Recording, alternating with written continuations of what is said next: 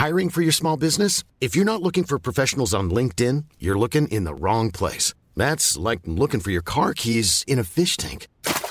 LinkedIn helps you hire professionals you can't find anywhere else, even those who aren't actively searching for a new job but might be open to the perfect role. In a given month, over 70% of LinkedIn users don't even visit other leading job sites. So start looking in the right place. With LinkedIn, you can hire professionals like a professional. Post your free job on linkedin.com slash people today. Bevor es heute losgeht, du weißt sicher, was jetzt kommt, wie immer der Hinweis auf Steady. Denn mit Steady kannst du diesen Podcast finanziell unterstützen. Mit einem kleinen monatlichen Beitrag hilfst du mir und dem Team, den Podcast Schritt für Schritt unabhängig zu produzieren. Jetzt unter www.im-aufzug.de informieren und UnterstützerInnen werden. So erhältst du vorab Zugang zu neuen Folgen und wirst, wenn du das möchtest, namentlich im Podcast genannt. Diese Woche geht der Dank an die UnterstützerInnen Christine und Sebastian. Vielen Dank für eure Wertschätzung. Und schon geht's los. Er ist Aktivist für Veganismus und queere Aufklärung, eigentlich Arzt und kommentiert Reality-TV-Formate. Bei Aljoscha Mutadi wusste ich direkt, dass wir im Gespräch kaum alle spannenden Themenfelder abgrasen können, mit denen er sich beschäftigt. Bekannt geworden ist er durch den YouTube-Kanal Vegan ist ungesund. Zuletzt war er Teil der Netflix-Serie Queer Eye Germany. Aljoscha ist ein sogenannter Sinfluencer, obwohl er selbst nicht so ganz weiß, was er mit dem Begriff anfangen soll. Fest steht für ihn aber, dass er seine Plattform nutzen will, solange er kann. Auch wenn dazu starker Gegenwind, Leistungsdruck und eine ordentliche Portion Frust gehört, immer wieder von vorne anfangen zu müssen. Wir sprechen darüber, warum Aljoscha sich früher nicht queer genug gefühlt hat, warum er beim Autofahren flucht und wie viel Zeit er täglich am Handy verbringt. Viel Spaß mit Aljoscha Mutadi.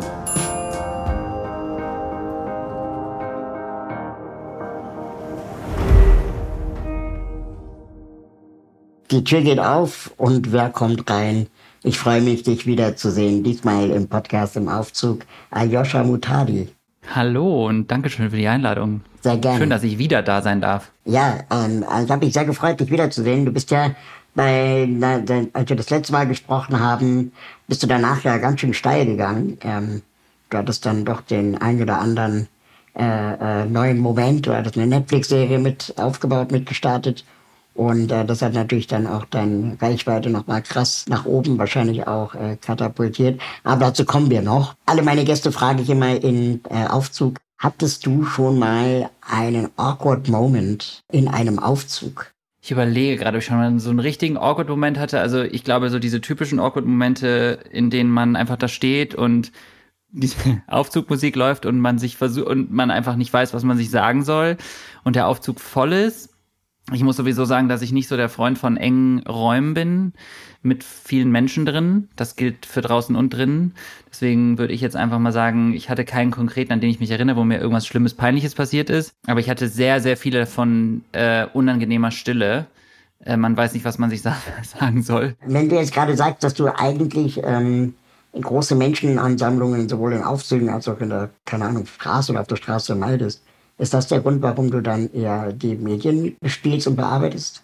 Ähm, nee, also das hat sich einfach so ergeben und ich würde auch sagen, dass sich das mit den großen Veranstaltungen so entwickelt hat. Ich weiß nicht, ob das durch Corona mehr geworden ist oder mir bewusster geworden ist, aber ich mich macht das inzwischen einfach nervös. Früher war ich super gerne in der Stadt und bin shoppen gegangen oder habe mich umgeguckt und Kaffee und so. Jetzt merke ich immer, je voller es ist, desto gestresster werde ich ähm, auch so Veranstaltungen wie CSD, die ich eigentlich total schön finde und für mich auch wertvoll sind, äh, mag ich nicht mehr, wenn ich nicht auf dem Wagen oder so sein kann, wo ich einen abgetrennten Bereich quasi habe und mich mehr oder weniger entspannen kann. Dann kann ich auch zwischendurch mal runter. Ähm, und das mit den, dass ich jetzt die Medien bespiele, die ich bespiele, ist, glaube ich, eher aus Zufall entstanden. Also, ja. Und äh, wie, wie viele Minuten dauert es, bis jemand auf der Straße dich anspricht, ähm, ob du ein Autogramm geben kannst? Ähm, also ich, das passiert nicht so wahnsinnig oft. Ich würde sagen, es hängt auch sehr von der Gegend ab, in der man ist. Also wenn ich jetzt irgendwo auf dem Land unterwegs bin, ist die Wahrscheinlichkeit halt deutlich geringer als in der Stadt. Und selbst in der Stadt gibt's Gebiete in Hamburg, in Berlin, wo es viel häufiger passiert als in anderen Bereichen. Ähm, ist ganz spannend. Ich müsste eigentlich mal, ich müsste eigentlich mal darauf achten, welche Stadtteile das genau sind.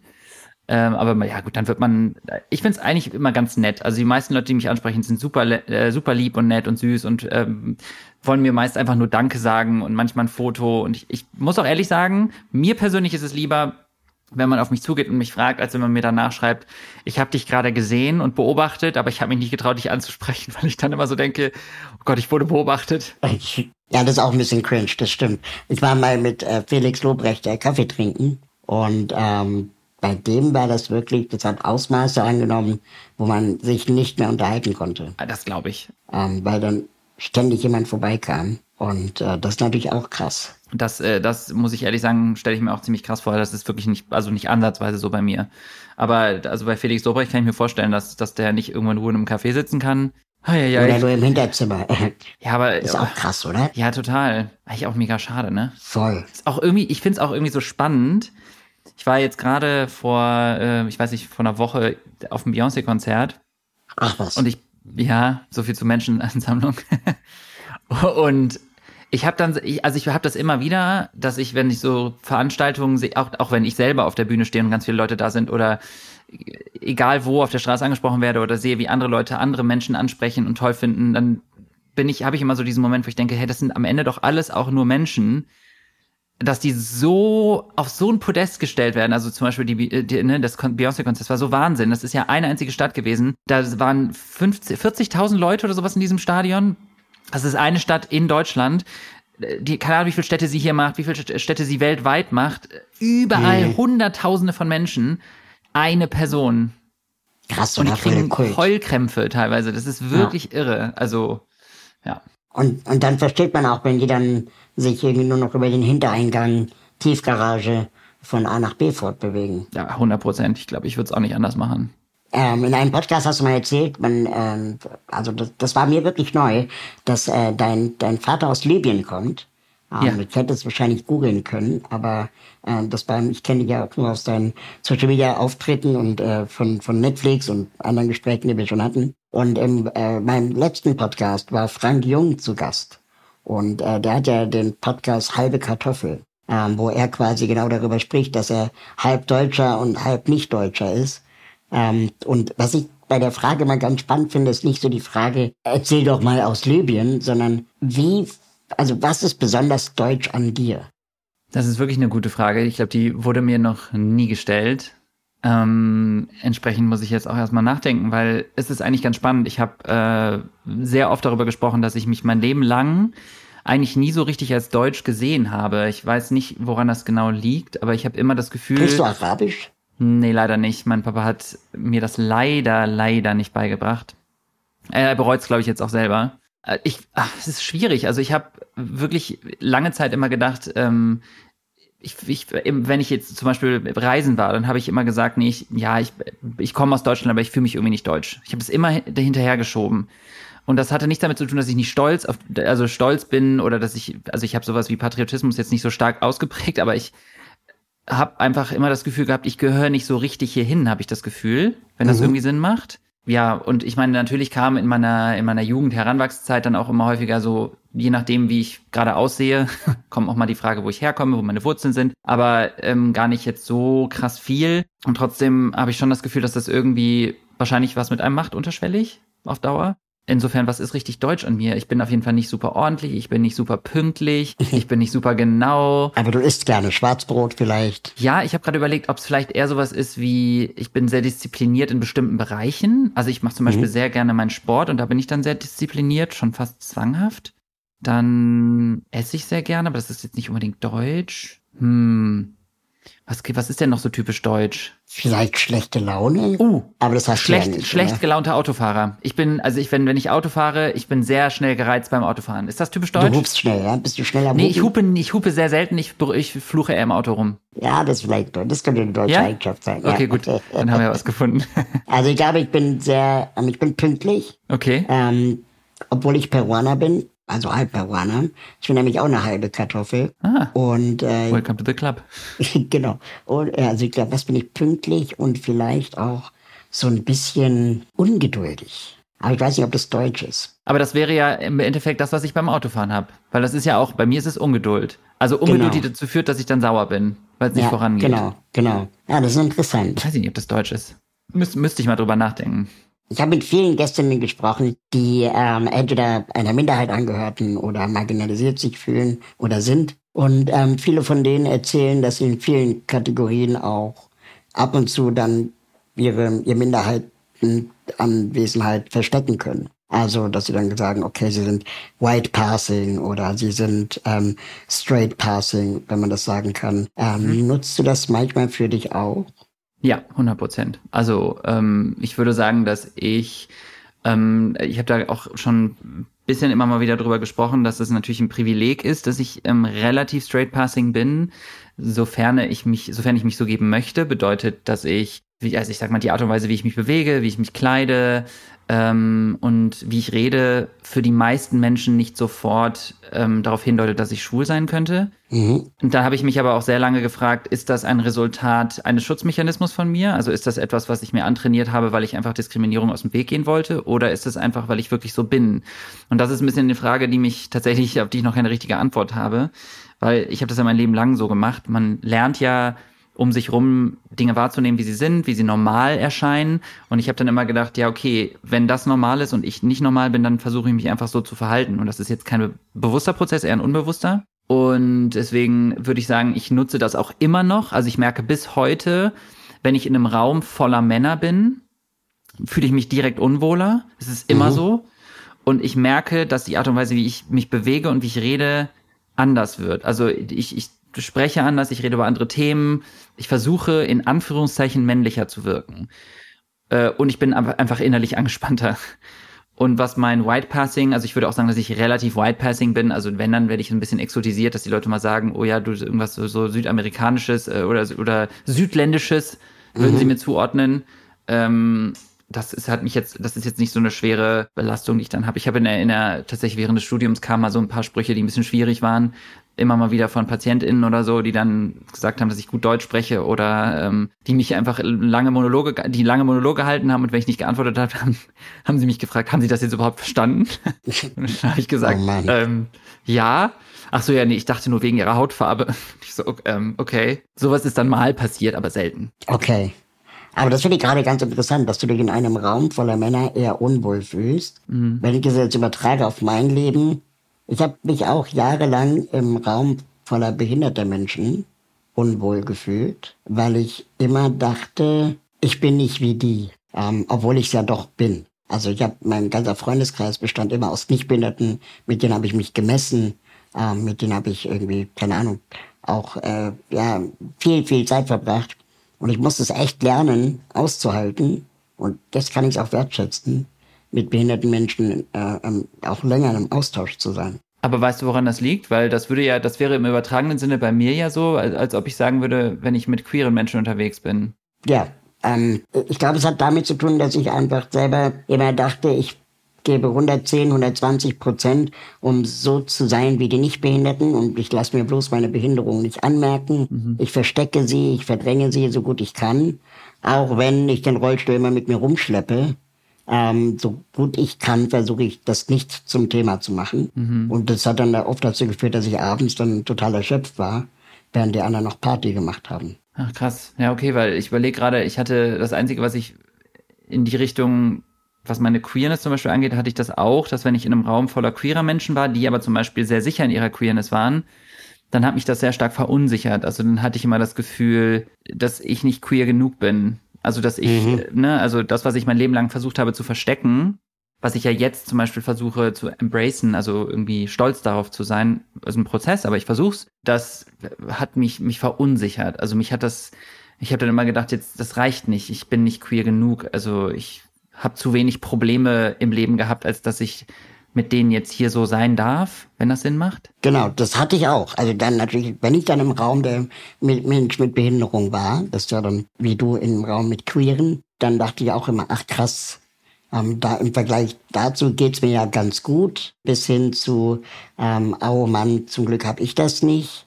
Oder ähm, verdränge ich das nur? Im Prinzip war es immer so ein Blick in den Spiegel. Ja. Und das wollte ich eigentlich gar nicht wahrhaben. Ja, Spannend. Auf jeden Fall. Glaubst du, junge Menschen haben es leichter, heutzutage sich zu outen? Ja, die Frage wurde mir, die, ich finde das immer so schwierig. Also ich würde sagen, es kommt drauf an. Prinzipiell äh, und overall würde ich sagen, ja. Die meisten Menschen, gerade in, in nicht ländlichen Gebieten, würde ich sagen, haben es im Schnitt leichter. Es wird auch mhm. sicher, mit Sicherheit Ausnahmen geben von Menschen, die es immer noch unfassbar schwer haben, weil ihre Familie das gar nicht toleriert, weil sie sehr konservativ aufwachsen, weil sie Angst haben müssen, weil sie auf dem Dorf äh, oder ländlich aufwachsen. Aber man muss ja sagen, im Schnitt ist es schon so, dass wir deutlich mehr Ressourcen haben ähm, bedeutet, wir können uns über Social Media connecten. Es ist viel leichter, sich mal auszutauschen. Es ist viel leichter, mal, also Sichtbarkeit zu haben, überhaupt Netflix anzumachen, eine Sendung zu sehen. Oh, krass, da sind auch queere Menschen. Das hatte ich alles nicht. Ist in Magazinen, im Fernsehen, äh, im Radio, in Podcasts, auf Instagram. All das gab's bei mir noch nicht, gab's bei dir auch nicht. Und das ist natürlich einfach was, was finde ich total bereichernd ist. So, mhm. ähm, die Möglichkeit zu haben, das einfach zu sehen und zu wissen, man ist nicht alleine damit. Und das hilft ja schon mal zumindest das Gefühl zu haben, okay, ich könnte mir vorstellen, dass ich mal darüber spreche, weil ich weiß, dass ich nicht kaputt bin. Ich bin nicht der Fehler im System, sondern ich bin einfach okay, so wie ich bin. Ich bin gut, so wie ich bin. That being said, muss man sagen, gibt es natürlich auch immer noch super viele Probleme und auch immer, jede Bewegung bringt ja auch immer eine Gegenbewegung mit sich, ne? Und man sieht ja auch jetzt gerade, dass es einen ganz schön krassen Rechtsruck überall gibt, nicht nur in Deutschland, aber besorgniserregend schnell in Deutschland. In den USA ist gerade ein unfassbarer Kampf gegen queere Menschen. Ähm, Italien, Finnland, Frankreich, überall gibt's einen Rechtsruck gerade. Ähm, ich es macht mir wirklich sehr, sehr, es macht mir wirklich Angst. Ähm, wir haben natürlich jetzt auch andere Probleme, die noch dazukommen. Wir befinden uns mit einer Klimakrise, es herrschen mehrere Kriege ähm, Menschen flüchten aus Kriegsgebieten. Also, es, also ich würde sagen, die Probleme haben sich geschiftet. Ich werde diese Frage ja auch sehr häufig gefragt, ne, ob, ob Dinge ja. besser werden für, für behinderte Menschen. Und ich denke dann immer so, ob diese Frage nicht auch ein bisschen suggeriert oder erwartet, dass wir irgendwann dieses lästige Thema los sind. ja. Und, ne, also ja. wann, wann haben wir es denn endlich geschafft? Und dass man damit ja auch Generationen miteinander vergleicht die man vielleicht auch gar nicht miteinander vergleichen kann, weil man ja auch Leid nicht vergleichen sollte. Ja. Äh, auch in der gleichen Generation nicht. Ne? Und deswegen ist es, ähm, je länger ich darüber nachdenke, eigentlich auch eine ganz schöne Stellvertreterfrage für irgendwas anderes. Ich weiß noch nicht genau wofür. Naja, du hast schon recht. Also ich glaube, dass da schwingt ganz viel, also ich glaube, dass viele Leute natürlich auch diesen Impuls haben zu sagen, ich finde das erstaunlich, dass das noch ein Thema ist. In meiner Welt ist das kein Thema mehr, weil ich muss mhm. sagen, mir ist es egal, ob jemand im Rollstuhl sitzt oder welche Hautfarbe die Person hat oder welche sexuelle. Ich liebe alle Menschen. Mhm, genau, für mich sind alle Menschen gleich. Für mich sind alle Menschen gleich. Ich sehe, ich sehe Menschen, Menschen sind Menschen. Genau. Ich sehe keine Unterschiede. Und das äh, ist natürlich eine gut gemeinte, wenn auch doch problematische Aussage, weil es ja Lebensrealitäten und Diskriminierung verkennt und äh, mehr oder weniger die Verantwortung sich mit den Themen auseinanderzusetzen, auf den Rest der Gesellschaft schiebt, weil ich selbst muss mich nicht damit auseinandersetzen, weil ich bin ja nicht das Problem. Die anderen sind das Problem. Ich liebe alle Menschen. Ähm, und ich weiß aber, wenn Menschen sagen, dass sie überrascht sind, dass ich noch diskriminiert werde, dass sie sich noch nie damit auseinandergesetzt haben. Hm, genau. Georgine Kellermann war vor ein paar ähm, Ausgaben mal hier zu Gast. Und ähm, ich habe sie dann gefragt, ob, also wie sie sagen wir mal zusammenfassend sagen würde, sie ihre ihr Outing und ihre Geschlechtsumwandlung, die ja keine operative war, sondern einfach ähm, erstmal nur sich selber dann auch so kleiden und so nennen und so, äh, wie sie die erlebt und empfunden hat. Und, und sie hat gesagt, dass es eigentlich alles ganz okay war. Und dann habe ich mich gefragt, dass ich das schwer nachvollziehen kann, weil ich kenne so viele queere Menschen, die so aktivistisch tätig sind und so wütend mhm. und so verletzt dass ich sie gefragt habe, ob das so eine Art Altersmilde ist, dass sie jetzt quasi sagt, bei mir ist eigentlich alles okay. Und, und da hat sie dann kurz nachgedacht und meinte, kann sein.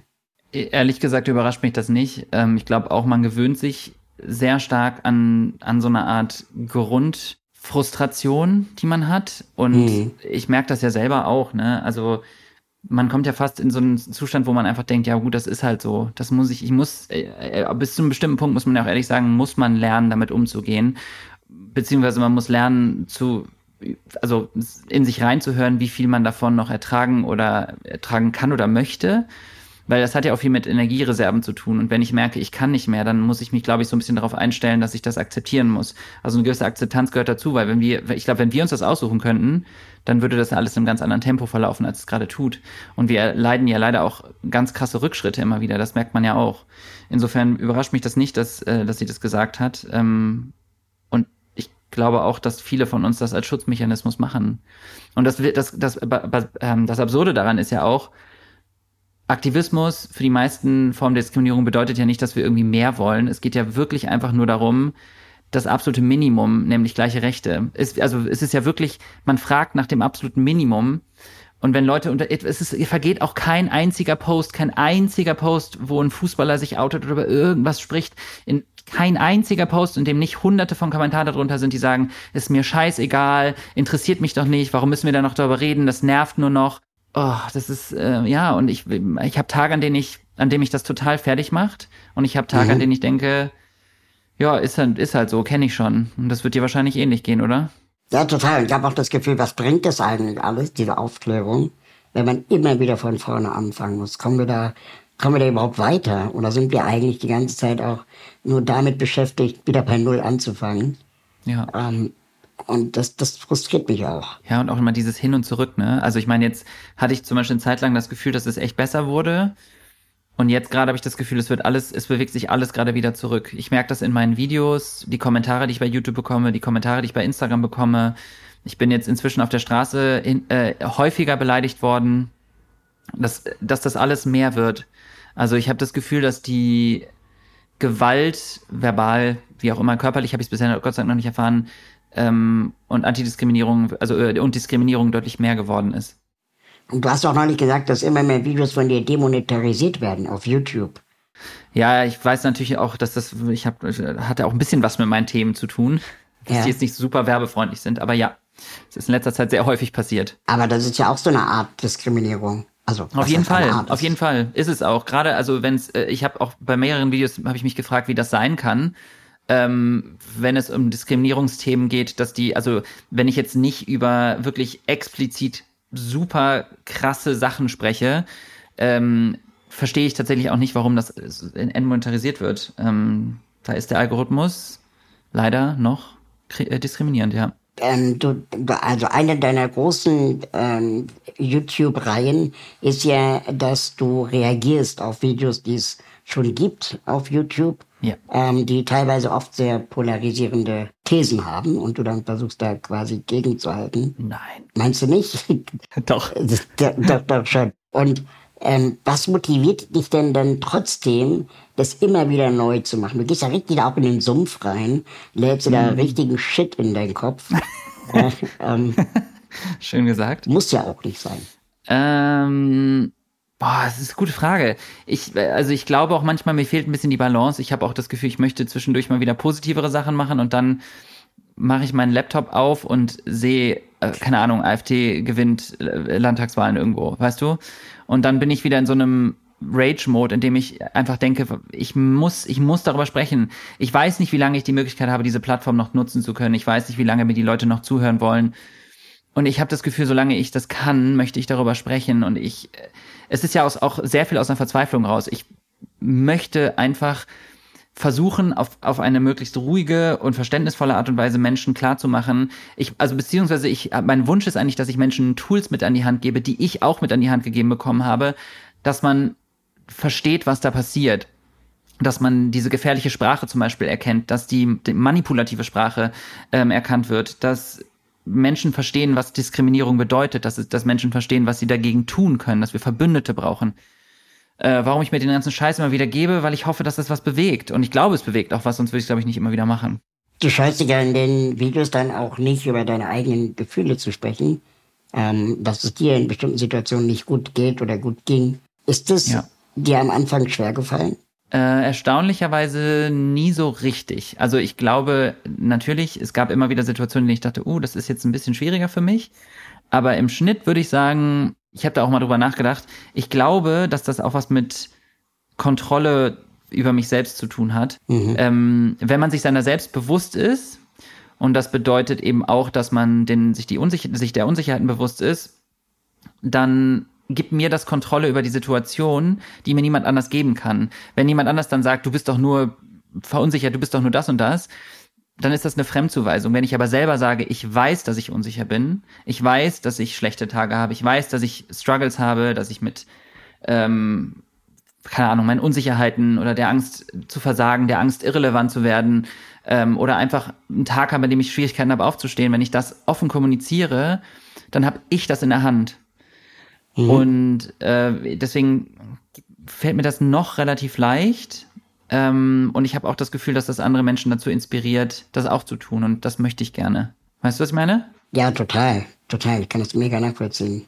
Also ich weiß nicht, wie es dir ging, aber wenn ich habe, wenn ich Instagram konsumiere und einen Scheißtag habe, dann habe ich das Gefühl, es allen geht's nur gut.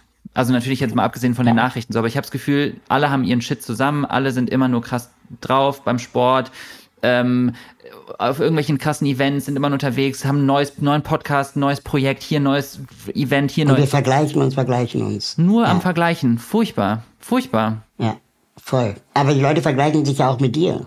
Absolut. Und deswegen möchte ich Ihnen das auch immer wieder klar machen, dass ich halt genauso diese Struggle habe. Genau das ist mhm. der Grund, weil ich weiß, wie es sich für mich anfühlt.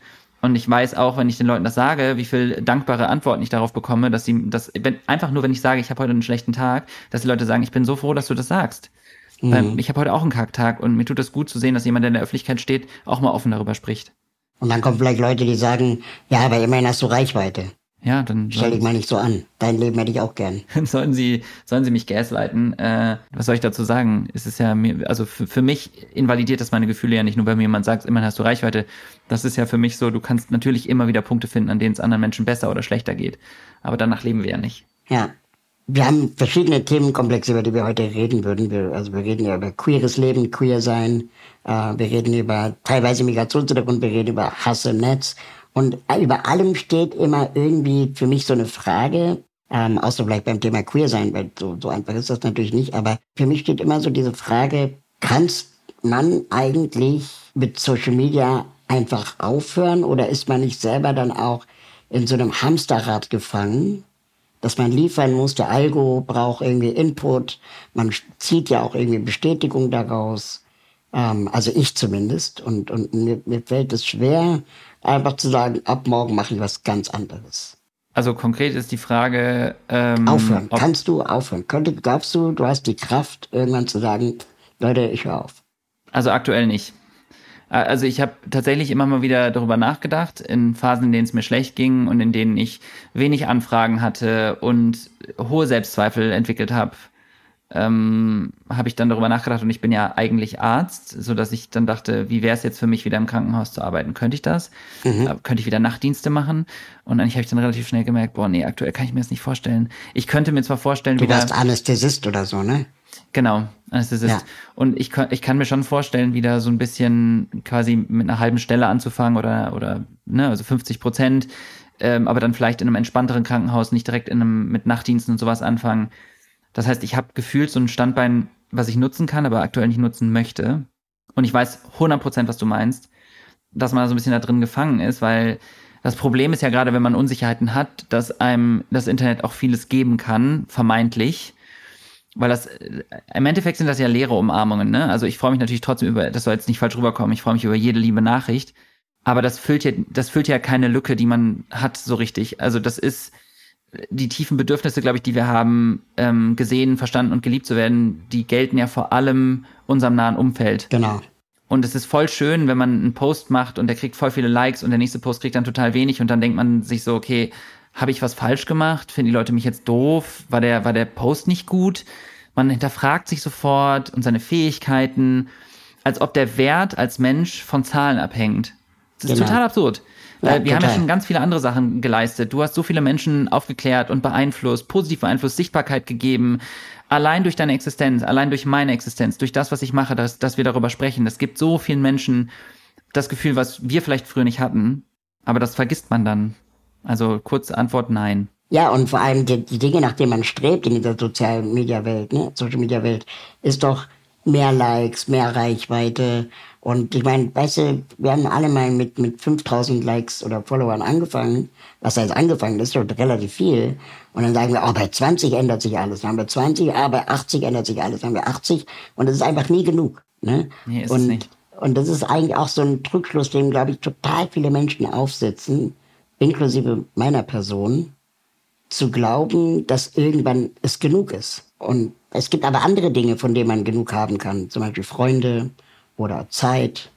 Ähm, aber Reichweite und Follower und Likes eher nicht. Und das, das Ding ist ja auch, ich finde diese Frage insofern so wichtig und das, was du sagst, so wichtig, weil das etwas ist, was, glaube ich, alle Menschen sich mal vor Augen führen müssen, auch wenn man Social Media konsumiert. Also ich habe tatsächlich bei dem Shireen David Skandal, die hat ja einige gehabt, äh, ich habe da Videos drüber gemacht und da habe ich zum ersten Mal wirklich darüber reflektiert, weil sie so, so ein Paradebeispiel ist für, wie unfassbar reich man werden kann in kürzester Zeit und wie viel man Materielles haben kann und sich leisten kann.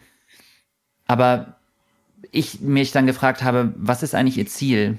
Also mhm. wo möchte sie noch hin? Mhm. Ähm, und ab wann ist man zufrieden? Und ich genau. glaube, das ist, das ist eine Art von Unzufriedenheit, wenn man so einen unfassbaren Macht und Konsum irgendwann bekommt, dass du nichts anderes mehr machen kannst, als Geld auszugeben, als mehr Macht, mehr Konsum.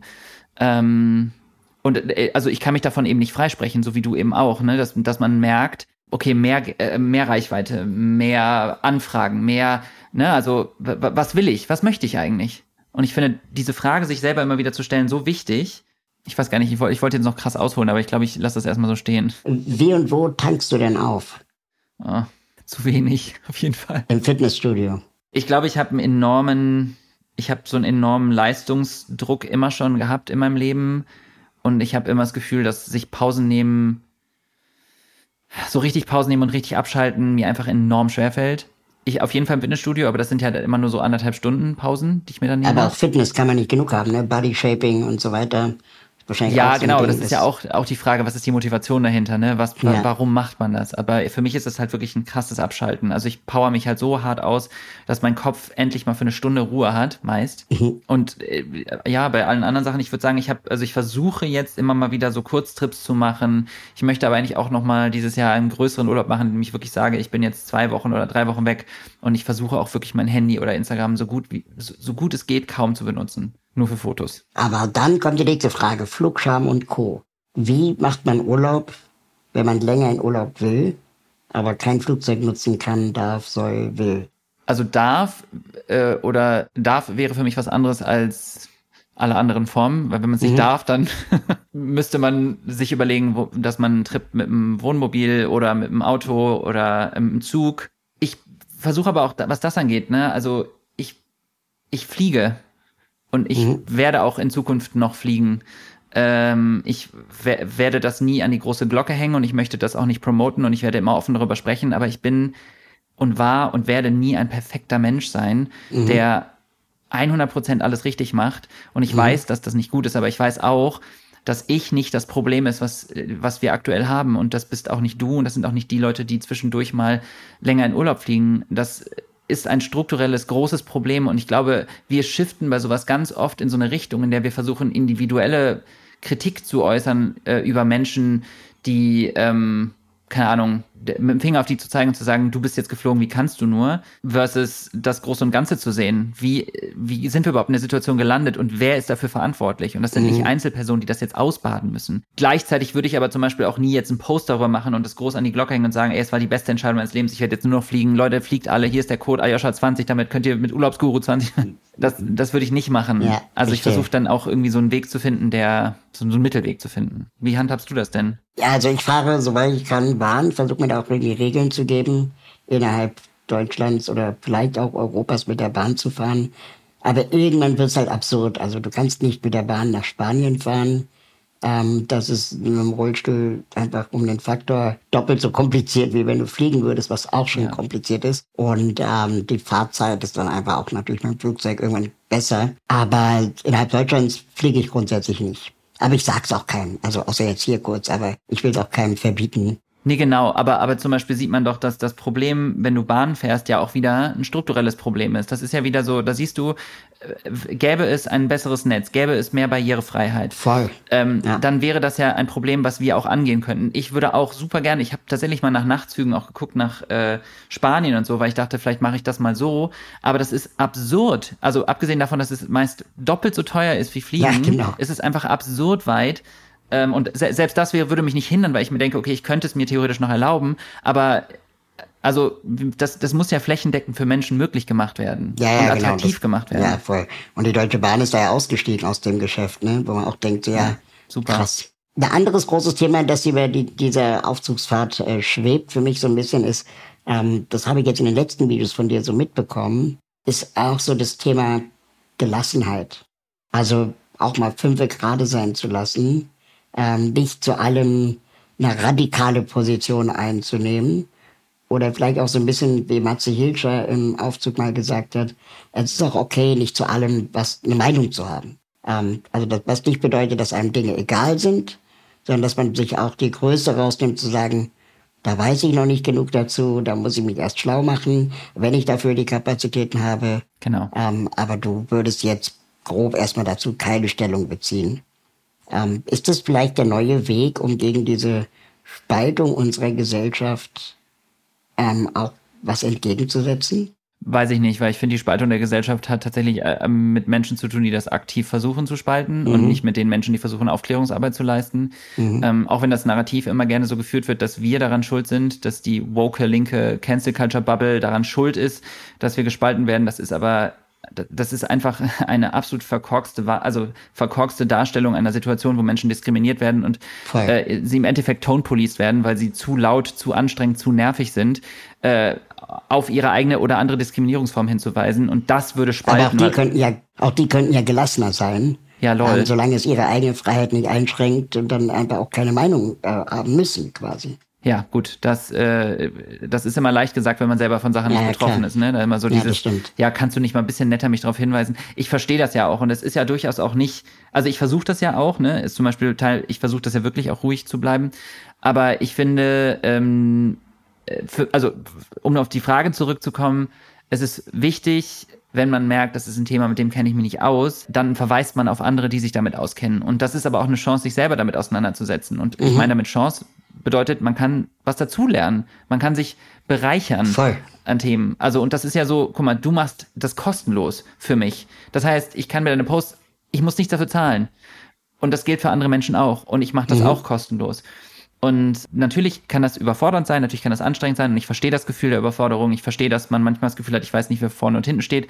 Und das ist okay. Man kann auch mal die Sachen beiseite legen und sagen, ich muss das jetzt nicht alles sofort verstanden haben. Ich muss nicht jedes einzelne Wort und jede einzelne Diskriminierungsform sofort auf dem Schirm haben.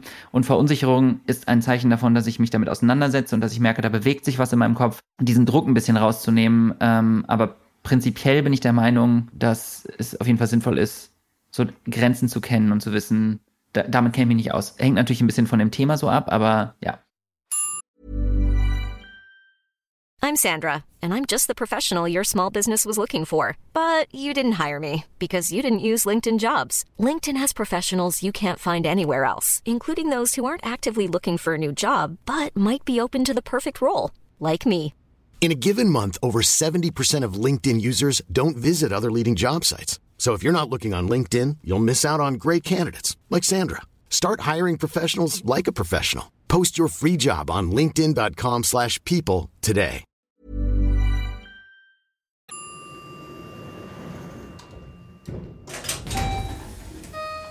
Gleich geht's weiter.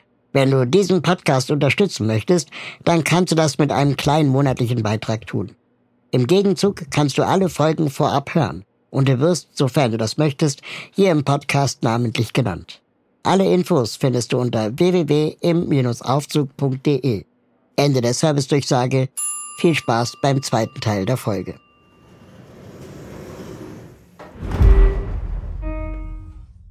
Aber ich meine, wie entscheidest du denn nach deiner Themenauswahl? Also, weil, ähm, was fällt auf, wenn ähm, du oder ihr über die- diese Themen der Marginalisierung redet? Da machst du manchmal so eine Auflistung ähm, ja, irgendwie, ob es queere Menschen sind oder BIPOC und so, aber nennst zum Beispiel nie Mensch mit Behinderung oder selten. Und dann denke ich so, ist es jetzt eigentlich schlimm? Aus meiner Perspektive ja, aber auf der anderen Seite kann ich dir das auch nicht vorwerfen, weil du machst schon so viel Aufklärungsarbeit. Ähm, verstehst du, was ich meine? Also du kannst ja auch nicht alles machen. Irgendwo musst du ja Ja, ja sein. und nein. Also ich persönlich finde zum Beispiel schon, dass äh, du mich da auf jeden Fall darauf hinweisen darfst. Das ist ja auch immer eine, also äh, und ich finde auch, dass dich das treffen darf. Also das wäre mhm. für mich jetzt, wenn ich dir das abspreche, finde ich das auch ein bisschen schwierig. Und ja. tatsächlich muss ich sagen, ich habe da, äh, ich, also ich achte da immer mehr drauf. Also die letzten YouTube-Videos, ähm, da habe ich es immer mitgesagt. Mhm. Ähm, und ich habe es äh, in den letzten Posts auf Instagram, in den Stories auf jeden Fall auch immer versucht, mit dran zu, zu denken. Und es zeigt einfach auch wieder, dass äh, ich in der Hinsicht meine eigenen Privilegien zu wenig hinterfrage und auch da sehr in meinen Schirm, in mein, meiner Bubble unterwegs bin. Mhm. Insofern, äh, wie, was ich eben gesagt habe, ich profitiere ja eigentlich nur davon. Wenn du mir mhm. sagst, ey, mir ist aufgefallen, dass du es relativ selten äh, mitnennst, ich wäre wär dir voll dankbar.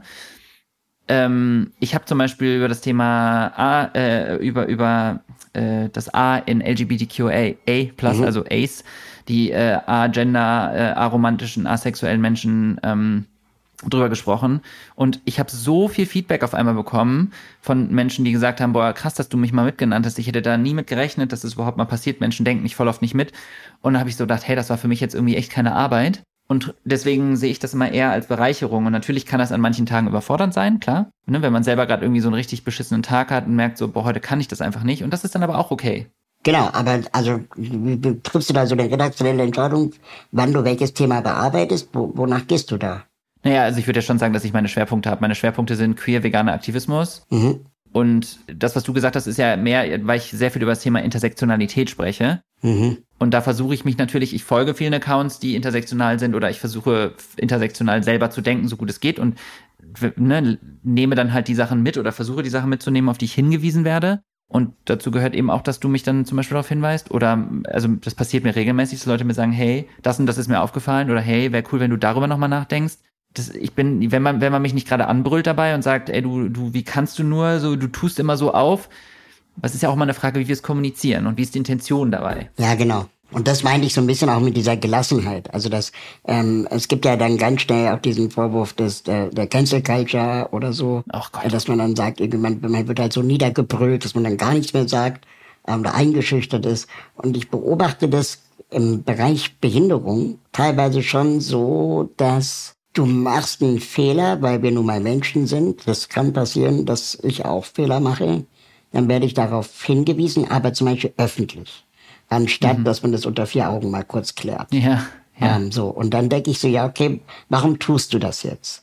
Warum stellst du das jetzt öffentlich an den Pranger, wo du doch eigentlich davon ausgehen kannst, dass ich wahrscheinlich nicht dein Hauptgegner bin. Ja. Und ich habe dazu ein paar Theorien gelesen. Und eine Theorie ist zum Beispiel, dass die Leute das tun, um sich selbstwirksam zu fühlen. Ja. Weil sie schon auch viele keinen, also kaum noch jemanden der wahren GegnerInnen überhaupt erreichen.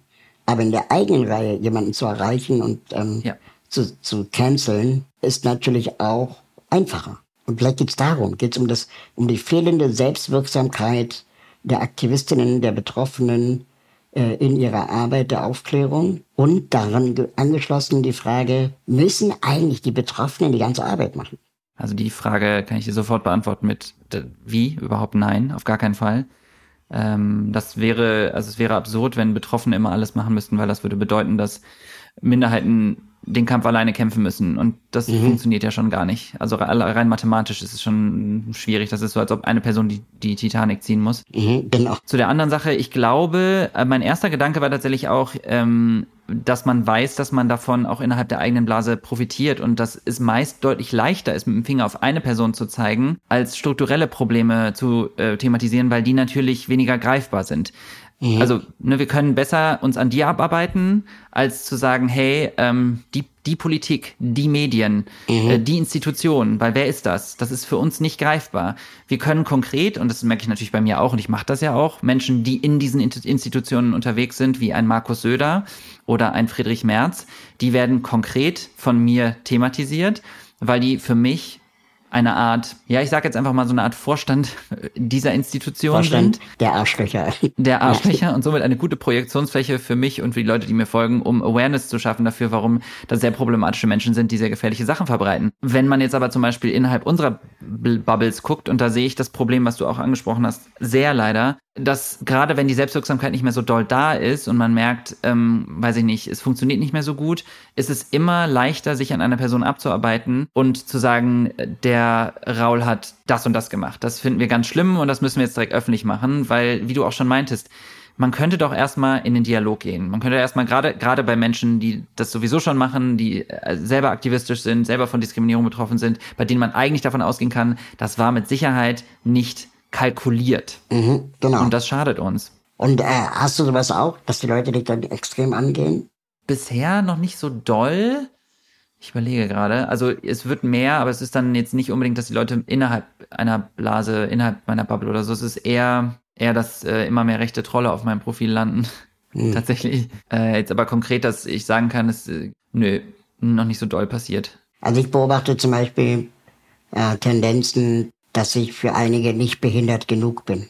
Und ich könnte mir vorstellen, Okay. dass du für einige nicht queer genug bist. Äh, Weil du ein Mann bist zum Beispiel. Und queere Frauen haben es ja vielleicht noch schwerer. Ja, also das Ding ist, es kann sein, dass es das gibt. Ich krieg's vielleicht nicht so mit, dass Leute jetzt, ich sage jetzt, ich, ich gehe jetzt davon aus, dass du meinst, dass Leute das öffentlich machen und dass äh, mich dann zum Beispiel markieren und sagen, ja, Aljoscha hat das und das gemacht oder Genau. Aljoscha ist nicht, ähm, keine Ahnung, denkt nicht intersektional genug. Ähm, das habe ich bisher noch nicht so viel erlebt oder ich habe es nicht mitbekommen. Und prinzipiell kann das ja auch stimmen. Also es kann ja auch stimmen, dass Leute sagen, so, also ich, das Ding ist, ich gehe halt sehr, also ich habe das Gefühl, ich versuche zumindest sehr reflektiert und offen mit meinen Problemen umzugehen. Und dazu gehört eben auch, dass ich meine Privilegien sehr regelmäßig benenne, ähm, von denen ich weiß, dass ich sie hab. So, vielleicht hilft das. Ich weiß es nicht, weil ich will ja niemandem irgendwas wegnehmen. Ich möchte Ja. ja, eigentlich, dass wir versuchen zusammenzufinden, weil gerade in diesen Zeiten, und ich finde, es sind echt schwere Zeiten, ist es wichtig, dass wir zusammenhalten, ne? Gerade innerhalb dieser Bubble. Total. Und ähm, ich habe auch große Angst davor, dass wir irgendwann uns anfangen, so weit zu dekonstruieren, dass man dann gar nicht mehr irgendwie auf einen gemeinsamen Nenner kommen kann, wofür wir eigentlich gemeinsam streiten und, und kämpfen ähm, und so, so sehr mit uns selber aufhalten. Aber ach, ja, ich, ich bin auch ehrlich gesagt immer mehr vor Fragezeichen als vor, vor Antworten gelandet. Das ist gleich auch so ein bisschen gerade das Dilemma in der ganzen Geschichte. Ja, voll. Ich habe auch aktuell, ich weiß es nicht, ich weiß auch nicht, ähm, was. Ich glaube tatsächlich jetzt in diesen äh, doch recht schwierigen Zeiten gerade mit der AfD und was da jetzt gerade passiert, ist es, glaube ich, wichtiger denn je, dass wir, äh, dass, es, dass wir Verbündete brauchen. Und das bedeutet nicht, dass man zwischendurch mal eine Instagram-Kachel von jemandem teilt. Das ist schön und gut, aber ich glaube wirklich, wir müssen kollektiv lauter werden und kollektiv aufklären. Und es muss auch jetzt mal ein bisschen unbequemer werden, dass Menschen auch klar Kante bekennen und dass man sagt, man spricht mit bestimmten Menschen nicht und wir versuchen die Menschen zu erreichen, ähm, die man noch erreichen kann und die Interesse haben, in Dialog zu gehen, die vielleicht Fragen haben, Unsicherheiten haben ähm, und einfach wirklich jetzt mal klare Kante bekennen, denn wir wollen wirklich, wirklich nicht, dass die Sch- Geschichte sich in Deutschland in irgendeiner Form wiederholt. Reproduzieren wir vielleicht dieses Narrativ aber auch die ganze Zeit? Das habe ich mich jetzt die letzten zwei Tage gefragt. Welches? Ähm, da- dass äh, sich die Geschichte wiederholt und auf einmal werden Dinge sagbar. Meinst du, da, aber das, meinst du, dass man zu oft darüber spricht und dann relativiert sich das? Oder Ja, und dann kriegen genau? letztendlich diese ganzen Leute die Aufmerksamkeit. Ähm, jeder, also jedes große Medium interviewt jetzt halt diesen Landstadtrat. Ja, aber die Realität der Dinge ist ja, dass, also ich glaube nicht, dass wir das Problem sind, die das thematisieren, sondern ich glaube, da, das, das Problem ist ja, dass die Politik, also die Politik, aber Menschen in der Politik, äh, Menschen, die für die Bild arbeiten, für diese großen äh, Zeitschriften, die immer wieder mit polemischen, tatsächlich spaltenden ähm, Artikeln um sich hauen, das ist das Problem. Die natürlich aber auch die aktuelle Regierung, die kommt von vorne bis hinten verkackt. Natürlich auch äh, eine CDU, CSU ähm, und ein Merz, ein Söder, die unfassbar rechte polemische Scheiße raushauen, die allen Menschen die Karten spielen, ähm, die dieses Feindbild von den Grünen und Linksversifften sowieso schon haben. Eine Regierung, die dazu noch verkackt, Menschen, die vielleicht sagen, okay, ich fühle mich überhaupt nicht gehört äh, und die AfD, die jetzt sagt, ja, ich habe einfache Lösungen auf komplexe Fragen, äh, Klimakrise gibt's nicht. äh, die Ausländer nerven uns alle, die kommen hier rein, wir machen die dicht, wir machen wieder zurück alles nach Deutschland, wir treten aus der EU aus, Deutschmark kommt zurück. Ähm, endlich fühlen wir uns wieder gesehen und dann haben ganz viele Menschen das Gefühl, ach guck mal, die haben doch ja. einfach die einfachen Lösungen, ist doch super. Was ich halt bei, bei also ehrlich gesagt, die schlimmsten im Felde finde ich die, die ganz bewusst mit dieser Stimmung spielen.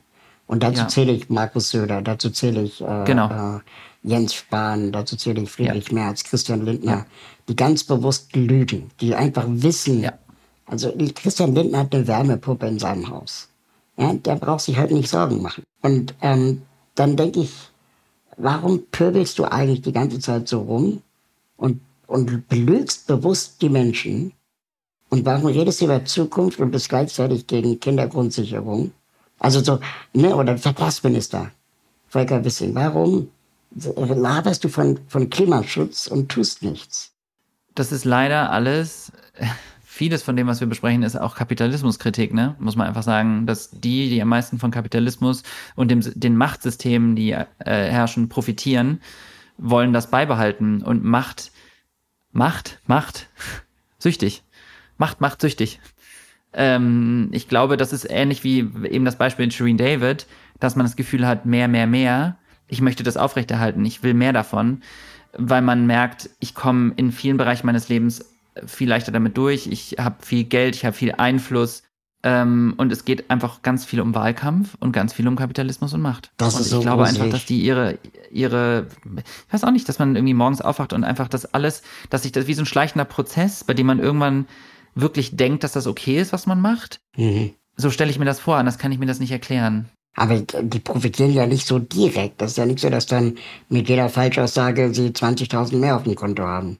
Nee, aber also ich glaube, also das ist nicht so ein direktes Ding, das ist eher so ein, wir schaffen ein Feindbild und wir merken, dass das funktioniert, gerade was WählerInnen-Stimmen und so angeht und dass man die Stimmung, die aktuell herrscht, total ausnutzt für sich gegen andere, mit dem Finger schön auf die, äh, auf die Politik zeigen, die alles verkackt haben.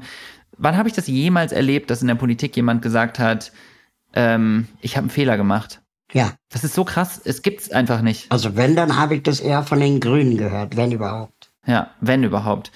Und ähm, das ist einfach mega schade irgendwie, dass, ja. dass es da immer nur um Stimmen geht und so. Du, du, hast recht, die haben nicht einen direkten Effekt davon, aber ich glaube, der lang langfristige Effekt, und ich glaube, die merken das gar nicht mehr, dass sie, ähm, dass sie, dass sie nur noch so reden und nur noch diese, ich, ich weiß auch nicht, glauben die das? Ja, eben, das frage ich mich die ganze Zeit. Glauben die das wirklich? Ich glaube nicht. Ich glaube, die lügen ganz bewusst.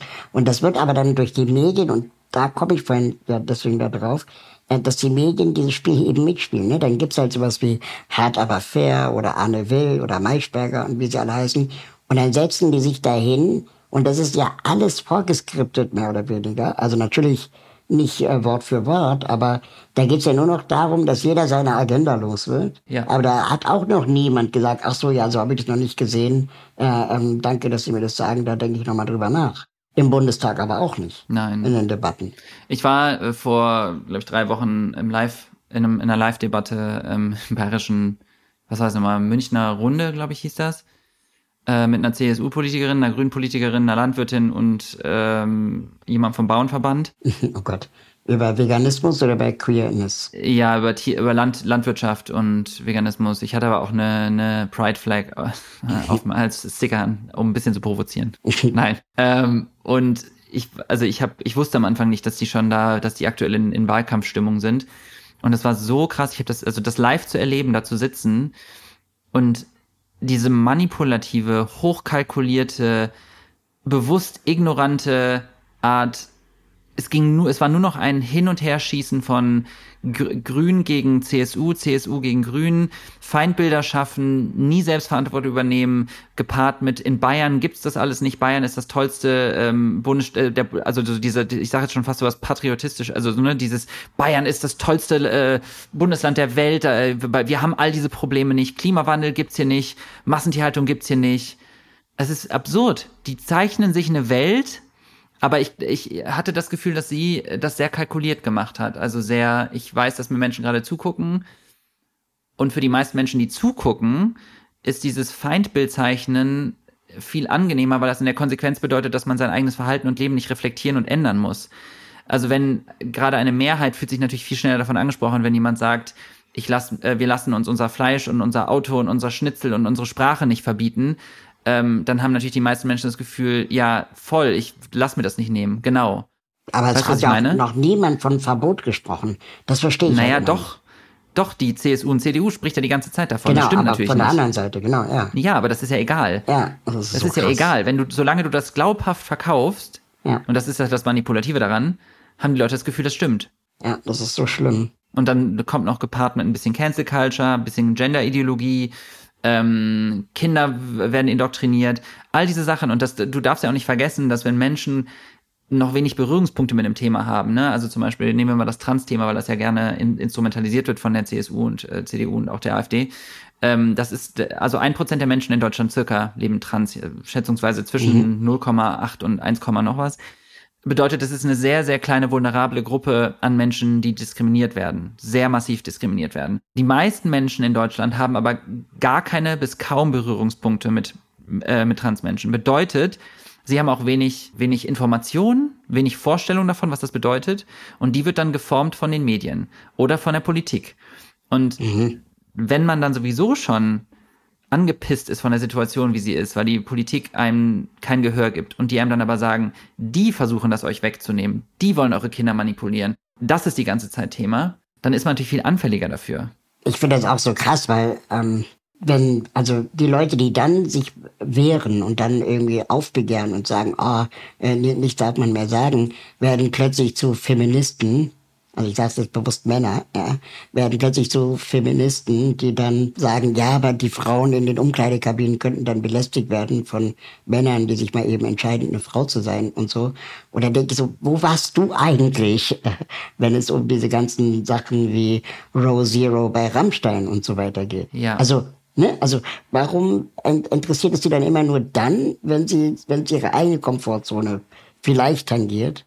Äh, Ich habe tatsächlich in einem, äh, in einem Gender-Video, ich habe auf ein Gender-Video reagiert, da habe ich mal darüber gesprochen. Ja. Ich weiß nicht, ob du es gesehen hast, das ist sehr lang. Und da, ähm, es gibt äh, nämlich äh, also eine YouTuberin, die äh, ein sehr bekanntes Video dazu gemacht hat und da sind sehr viele, also tatsächlich auch sehr viele so polemische rechte Dog Whistles drin. Das war mit Sicherheit nicht kalkuliert, also glaube ich zumindest, aber das spielt natürlich denselben Leuten in die Karten. Und da habe ich das erste Mal auch gemerkt, dass wenn man, egal in, auf welcher Position du, in welcher Position du bist, ob du als YouTuberin oder Politikerin, Themen nur ansprichst, wie beim Gendern zum Beispiel zu sagen, ja, Menschen mit Leserechtschreibeschwäche, Menschen mit Behinderung, Menschen mit, mit Migrationshintergrund. Ähm, wenn du das immer nur dann thematisierst, um zu sagen, warum Gendern nicht sinnvoll ist und diese Menschen dir nur dann wichtig sind, wenn es in dein eigenes Narrativ passt, um zu sagen, dass etwas nicht stimmt, dann interessierst du dich nicht für diese Menschen. Genau. Dann interessierst du dich vor allem für dein Narrativ. Und dann machst du sie quasi auch zum Mitverantwortlichen dieser Situation. Genau. Das ist total schlimm. Auch wichtig. Wie, wie bildest du dich eigentlich fort? Weil du bist ja dann doch schon, sagen wir mal, eher weiter schon in den ganzen Diskursen und tiefer drin in der Materie als viele deiner ZuschauerInnen. Ich glaube, ich konsumiere einfach sehr viel davon. Also ich guck mir einfach, also mich interessieren tatsächlich die Themen. Ich guck, ich guck mir die, ich guck mir Videos dazu an, ich lese mir Artikel dazu durch, ich äh, hab, äh, ich höre mir gerne Podcasts dazu an, ähm, ich konsumiere sehr viel auf Instagram. äh, und ich weiß nicht, wie du das machst, aber mir hilft das sehr. Also ich finde, man kann erstaunlich viel über Instagram lernen und YouTube. Total, aber ich bin dann halt auch in so einem Doomscrolling gefangen, dass ich mir dann auch ganz bewusst irgendwie wieder Auszeiten geben muss, dass es nicht eine bestimmte äh, Maß überschreitet. Und das ist gar nicht so einfach. Wie viel Zeit verbringst du am Handy oder in Social Media? Gott, darf ich darüber sprechen? Das ist richtig unangenehm. Hast du eine Bildschirmzeit eingestellt? Oh Gott, ja. Okay, Also, die ist viel. Bildschirmzeit, äh, Bild- Bildschirmzeit, Bildschirmzeit schwankt äh, äh, zwischen vier und neun Stunden. Ja, also dann ein ganzer Arbeitstag, ne? Das muss man sich mal vorstellen. Also das, Ja. Also natürlich muss man auch sagen, wenn ich ein YouTube-Video drehe, ne, dann ist meine Bildschirmzeit die ganze Zeit an, weil ich filme Klar. mit meinem Handy und dann filmt das Handy zweieinhalb Stunden oder so, ne? Also das darf man nicht vergessen. Aber ich bin überdurchschnittlich viel am Handy. Aber ich schneide auch alles am Handy. Ich inst konsumiere Instagram. Ich mache meine Reels am Handy. Ich mache äh, ja, schneidest du alles selber? nee, meine YouTube-Videos macht mein Cutter für mich. Ja. Aber mein Instagram, äh, bei Instagram mache ich alles, ja. Da habe ich niemanden. Lass uns kurz über die Netflix-Serie Queer Eye Germany sprechen. Ähm, Ja. Das letzte Mal, als du in meinem Podcast warst, äh, wie kann ich was bewegen, da durftest du über das Projekt noch nicht sprechen. Äh, ein paar Wochen später kam es dann raus. So lange ist das her. ja, was hat es dir bedeutet, Teil dieser Show zu sein? Ähm, alles hat, hat, mir das bedeutet. Meine, der kleine, der kleine schwule, das kleine schwule Kind in mir hat, äh, ist glaube ich im, im Kreis gesprungen und getanzt. Hat, hat getanzt, hat im ist Kreis springend getanzt. Tanzte. Ich habe mich sehr gefreut. So. Ja. Ähm, es war total surreal, weil ich natürlich nie damit gerechnet habe, dass sowas passiert und ich habe auch nie damit gerechnet, dass ich mich mal vor so eine Kamera stelle, vor so ein großes Publikum und sowas mache. Aber ich bin sehr, sehr dankbar dafür, weil das eine unfassbar augenöffnende Experience auch für mich war, im Sinne von umgeben zu sein von so vielen queeren Menschen und zum ersten Mal in meinem Leben so einen doch sehr saferen Space zu haben im Vergleich zu dem, was ich davor immer hatte im Krankenhaus, der doch, das was doch sehr toxisch, toxisch hierarchisch, heteronormativ ähm, geprägt ist, war extrem augenöffnend, würde ich sagen. Also die mhm. eigene Queerness mal zu hinterfragen. Auch die Frage, die ich am Anfang gestellt habe, bin ich so, wie ich bin, weil ich ein, ein Schutzschild angelegt habe, so Heteropassing, oder möchte ich wirklich so sein? Das kam tatsächlich alles durch Queer Eye. Und dann hat diese Serie den Grimme-Preis gewonnen ja. und wird trotzdem nicht fortgesetzt. Ja, das ist leider, again, Kapitalismus at its finest wenn die Zahlen nicht so stimmen, dann äh, ist das eigentlich egal. Und ich bin auch sehr traurig darüber, weil ich glaube eigentlich, dass alle Indizien darauf hindeuten, dass es ein tolles, also toll weiter hätte gehen können. Ähm, die Resonanz sowohl auf persönlicher Ebene als auch von den Leuten, die mir folgen oder die uns folgen, als auch die Auszeichnungen, die wir bekommen haben. Wir haben ja auch noch zwei weitere Nominierungen, sprechen ja eigentlich für sich. Und ich glaube, allein schon, wenn man mal darüber nachdenkt, wie vielen Menschen das etwas gibt, die Sichtbarkeit überhaupt zu haben, sollte eigentlich in dieser Welt genug Grund sein, so eine Sendung weiterzuführen. Aber. Aber es ist endgültig, dieses Nein? Also ich glaube, wenn jetzt nicht irgendwie auf einmal was krasses passiert und irgendwelche riesengroßen Menschen mit riesen Accounts sagen, guckt euch das an und von jetzt auf gleich wir Millionen mehr Views haben, dann sehe ich da jetzt keine große Chance, dass Netflix auf einmal auf uns zukommt. Also die Zahlen müssten sich halt ändern. Was hättest du gerne noch gesagt? Bei Queer Eye?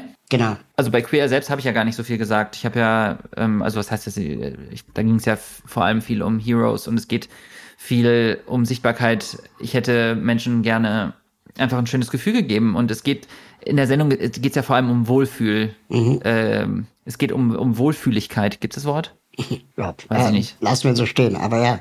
Und das hätte ich gerne mehr gemacht. Also mir, mir hätte das einfach, glaube ich, viel gegeben, weiterzumachen mit äh, Menschen kennenzulernen und zu wissen, dass ich irgendwie was anderen Menschen ein schönes Gefühl gebe, gleichzeitig dabei mega viel Spaß haben. Das ist echt auch diese Dreharbeiten haben so viel Spaß gemacht, mit den anderen irgendwie ähm, abends im Hotelzimmer abzuhängen, mit den Heroes ähm, zwischendurch zu quatschen, wenn die Kamera mal nicht dabei ist. ist schon echt cool. Was ich interessant finde, wir haben ja jetzt auch zum Zeitpunkt der Aufnahme äh, gerade noch den Pride Month, also im Juni. Was ich interessant finde, wie schnell dann Firmen auch dabei sind, so eine Regenbogenflagge irgendwo zu zeigen. Ich sag's immer despektierlich, eine Regenbogenflagge auf dem Parkplatz stellen. Äh, so, und dann sind wir alle queer, äh, queer-freundlich. Aber das reicht ja nicht. Ne? Dieses Rainbow Washing hat ja auch Jan Böhmermann in seinem letzten Video vor der Sommerpause auch ganz gut aufs Korn genommen, welche Marken plötzlich da alle mitmachen und wie viel dann aber dann doch vielleicht auch ähm, Stigmatisierung im eigenen Betrieb stattfindet, wird dann quasi damit auch so, so weggeblendet. Ja, voll. Wie kann man denn ein guter Ally sein für queere Menschen, ähm, die wir vielleicht auch in unserem Umfeld kaum haben? Also ich glaube, es ist jetzt wichtiger, also wirklich jetzt wichtiger denn je. Und Pride ist für mich jeden Tag. Für alle queeren Menschen ist Pride jeden Tag. Das ist ein symbolischer Monat. Es wäre schön, wenn wir das außerhalb des Pride Months auch machen würden. Mhm. Das gilt aber auch für alle anderen Formen der Diskriminierung. Ne? Also ich denke mal, das, was ich jetzt sage, kannst du auch sehr gut nachempfinden und wünsch dir für dich auch, dass Menschen. Ja, wir sagen immer, der Tag der Mensch mit Behinderung ist dann der, der 3. Dezember und für behinderte Menschen ist es halt Tag, wie jeder andere ja. Tag auch. Ja, ja genau. Ja. Genau. Und also, ich glaube, ich habe auch mal ein Video dazu gemacht und habe da, glaube ich, zehn Punkte genannt. Ich weiß nicht, ob mir jetzt noch alle einfallen, ähm, aber ich würde sagen, an erster Stelle für mich steht immer Zuhören. Ich glaube, Ego beiseite legen und zuhören. Wenn Betroffene etwas sagen, das bedeutet nicht, dass du angegriffen wirst, dass du ein schlechter Mensch bist, dass du ähm, mit Absicht äh, dich homo- oder transfeindlich geäußert hast. Wie wir alle werden so sozialisiert und das anzuerkennen. Ich glaube, ähm, es gibt kleinere Sachen, die man machen kann, wenn man einen Café oder einen Laden besitzt, sich eine ähm, progressive Pride Flag ähm, tatsächlich reinzukleben, ändert das Problem nicht, aber es Signal, es, es sendet ein Signal, wenn es auch nur ein kleines ist, dass hier Menschen sind, die versuchen, einen saferen Space zu machen. Das bedeutet natürlich nicht, dass es einer ist. Deswegen sagt man ja auch immer Safe Fair Space. Mhm. Ähm, ich glaube, es ist wichtig, sich weiterzubilden, eigenständig. Bedeutet Instagram-Accounts folgen, Bücher lesen, Filme gucken, Serien konsumieren, Podcasts hören, die darüber aufklären. Ich habe auch einen Podcast, ne, Out and About, der, wo es wirklich nur ausschließlich um Coming-out-Geschichten von tollen Menschen geht. Ähm, allein schon mal zu hören, was es für krass unterschiedliche Coming-out-Geschichten gibt, von super positiv über ganz traumatisierend und schlimm. Alles ist mit dabei. Ähm, und das macht einem auch bewusst, wie, wie vielfältig das alles sein kann. Dann, ähm, wenn ihr Gewalt seht, ob es im Internet ist, in der Kommentarspalte, ob es auf der Straße ist, laut werden, einschalten, nicht einfach nur zugucken. Es gibt keine Neutralität. Neutralität bedeutet, Gewalt zu tolerieren. So, das, das ist keine Lösung. Und ähm, ich finde auch so Kleinigkeiten wie seine Pronomen in die Insta-Bio oder so schreiben, geschlechtergerechte Sprache nutzen, bedeutet ja einfach nur mit Menschen mitzudenken und keiner, also ihr müsst es nicht machen, ne? Again, falls jetzt irgendjemand sagt, hier wird jemand gezwungen zu gendern, niemand wird gezwungen. Ich möchte nur Bewusstsein schaffen, dass es vor allem ja auch um nicht-binäre Menschen geht, die mhm. mit dem Gendersternchen gedacht sind, dass es nicht nur darum geht, Frauen und Männer sichtbarer zu machen in der Sprache, beziehungsweise Frauen sichtbarer zu machen, sondern es geht auch um nicht-binäre Menschen. Ja. Und das wird sehr oft verkannt. Ich finde, zum Zuhören gehört noch Glauben. Also, dass man den Menschen ja. nicht nur zuhören sollte, sondern ja, auch glauben recht. sollte. Good point. Weil ganz oft ist es ja auch so, ja, er hat zugehört und dann doch eine Meinung, eine andere Meinung gehabt.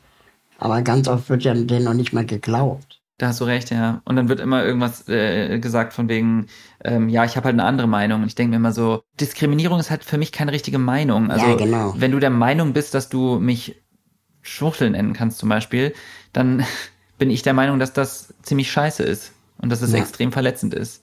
Wir hätten auch super viel über Veganismus reden können, aber der Aufzug kommt langsam am Ziel an. Okay, go vegan, alle, go vegan. go vegan, macht alle Veganismus. Ich wollte dir eigentlich die äh, absurde Geschichte erzählen, dass ich mich erinnern kann, dass ich damals als Kind Fernsehwerbung gesehen habe von Danone Fruchtzwerge wo es hieß, so wichtig wie ein kleines Steak. Oh mein Gott. Und ich habe mich die ganze Zeit gefragt, warum ist Steak eigentlich wichtig? Und dann, ne, weil du auch immer sagst, naja, wegen der Proteine, wegen dem Eiweiß wird dann immer gesagt. Aber das ist ja, das ist ja Bullshit, weil die Tiere selber ja auch in der Regel kein Fleisch essen und ähm, und so weiter und so fort. Aber dass, dass das so tief in meinem Kopf sitzt, dass ich immer noch diesen Spruch kenne, so wichtig wie ja. ein kleines Steak oder mit dem Gesunden aus der Milch. Ja, ja, voll. Ich kann mich an so viele Werbesprüche erinnern. Ich habe früher immer gedacht, das ist alles so bescheuert, weil das so generisch und überzogen ist mit diesem Gedudel und der Musik. Aber ganz ja. ehrlich, äh, weißt du, wie viele Songs ich noch in meinem Kopf habe von früher? Äh, äh, Dani Sahne von Danone. Von Danone, so, genau. Also, ja. Ne, davon kriege ich nie genug. Ja, siehst du, und ich mir fallen noch ganz viele andere ein. Haribo macht Kinder froh und Erwachsene ebenso. Das funktioniert. Ja. Voll. Und Mit Hot also Weekend Feeling. It's hot ins weekend feeling. Genau. Ja, es ist ja, total krass. krass. Ich glaube, wenn ich jetzt abschließend noch was dazu sagen kann, äh, auch da, das ist ja auch eine, eine soziale Gerechtigkeitsbewegung und da geht es darum, so gut es geht und so umsetzbar wie möglich, sich ähm, mit dem Leid von Tieren auseinanderzusetzen und das aktiv zu boykottieren und auch das kann überfordernd wirken. Ähm, und äh, setzt euch einfach damit auseinander. Schaut euch zum Beispiel auf YouTube den Film Dominion an. Das ist ziemlich hart und heftig, aber das ist das, was hinter den Kulissen passi passiert. Und wir alle, glaube ich, kennen das, wenn uns etwas also wenn man sich machtlos fühlt und diese Tiere sind komplett machtlos und haben eigentlich nur uns, die ihnen eine Stimme geben können. Ähm, und wenn wir nicht darauf angewiesen sind, dann äh, haben wir eine Option und ja, setzt euch einfach damit auseinander. Das ist ein furchtbares Thema. Also ein schönes, aber ein furchtbares. Ja, furchtbar, das stimmt. Ähm, aber wichtig. Eine Frage, die ich all meinen Gästen immer stelle am Ende der Reise in diesem Aufzug. Gibt es eine Organisation, eine NGO, ein Thema, das du äh, unterstützt, unterstützen möchtest, was sich unsere ZuschauerInnen oder HörerInnen mal anschauen können, was wichtig ist? Also es gibt äh, es gibt einige tatsächlich, aber ich sage jetzt einfach mal, ich habe letztes Jahr, also ich habe sehr viel mit dem Deutschen Tierschutzbüro zusammengearbeitet. Äh, mhm. Die machen wirklich fantastische Arbeit, weil die sich sehr viel, ähm, also diese ganzen Videos, die man online sieht, in Masten, die in, in Milchbetrieben, in Schweinebetrieben, in Pelzbetrieben, das ist alles, das machen alles Menschen wie die von Arriva, von ähm, vom Deutschen Tierschutzbüro. Und also das muss natürlich irgendwie finanziert werden. Äh, es gibt aber auch so tolle Projekte wie das Trevor Project zum Beispiel ähm, aus den USA, die setzen sich äh, für äh, queere, besonders für Transmenschen ein. Es gibt, ja, also ich finde auch Hate Aid zum Beispiel, ich weiß nicht inwieweit, das ist, glaube ich, keine Spendenorganisation, aber ich finde die einfach generell wichtig, einfach mhm. nochmal darauf hinzuweisen, weil wir viel Hass erfahren, aber das, ja. Super, die packen wir auf jeden Fall in die Show Notes, ähm, weil ich das auch ein wichtiges äh, Thema finde, dass wir auch alle, jeder mit seinem oder ihrem Bereich irgendwie was Kleines tun können. Und wenn wir es nur lesen, dann war das ja auch schon mal genau. ein, ein super kleiner Anfang. Aljoscha, wenn jetzt gleich Ihr Aufzugstür aufgeht, wo geht's für dich weiter? Im Leben oder ja. äh, aus diesem Gebäude was raus? Was machst du heute noch? äh, ich habe heute noch ein paar Calls. Ich muss noch ein bisschen äh, was produzieren heute, weil ich morgen nach Berlin fahre. Und das heißt, ich muss versuchen, mich so ein bisschen zu organisieren. Ich muss mit meinem Hund noch spazieren gehen. Das heißt, an erster Stelle müsste ich mir, glaube ich, einfach mal einen Tagesplan schreiben weil ich ein sehr unstrukturierter Mensch bin und ganz viele E-Mails beantworten, glaube ich. Ich habe vor vielen, vielen, vielen Jahren mal ein äh, Interview geführt mit Simon Unge und da hat er mir erzählt, und das fand ich total krass, dass InfluencerInnen, die online arbeiten, dass es ein riesiges Problem ist, Urlaub zu machen. Weil du musst ja liefern. Und der Algo muss ja da sein. Ja, es ist tatsächlich so. Und du hast immer, also ich kenne das Gefühl, ich habe jetzt schon drüber nachgedacht, ob ich im November meine zwei Wochen Auszeit nehme Mhm. Und habe aber jetzt schon Stress, weil ich mir denke, was ist, wenn da irgendwas Wichtiges reinkommt? Ich danke dir sehr, dass du ja, dir die, die, Zeit genommen hast äh, für diesen Podcast, für diese Aufzeichnung. Und ich hoffe, wir sehen uns mal live äh, an einem Event. Sehr, sehr gerne. Und dann trinken wir mal einen Kaffee ohne Mikro und Kamera. und mit Hafermilch. Gerne. Vielen Dank für die Einladung nochmal. Ähm, gerne, gerne. Es hat mir sehr viel Spaß gemacht und danke, dass du mich nochmal darauf hingewiesen hast, äh, auch ähm, intersektionaler zu denken. Ja, wir können alle nur lernen. Das ist, ja, gilt auch für, für mich natürlich. Schön, dass du da warst. Dankeschön. Danke fürs Mitfahren. Wenn ihr mögt und euch diese Folge Spaß gemacht hat, bewertet diese Folge bei Apple Podcast, Spotify oder wo auch immer ihr zuhört. Alle Links zur Folge sowie die Menschen, die mich bei diesem Podcast unterstützen, findet ihr in den Show Notes. Schaut da gerne mal rein. Wenn ihr meine Arbeit unterstützen möchtet, würde ich mich freuen, euch bei Steady zu begrüßen. Mit einer Steady-Mitgliedschaft bekommt ihr exklusive Updates von mir und die Gelegenheit, mich zweimal im Jahr persönlich zu treffen. Im Aufzug ist eine Produktion von Schönlein Media. Ich freue mich auf das nächste Mal hier im Aufzug.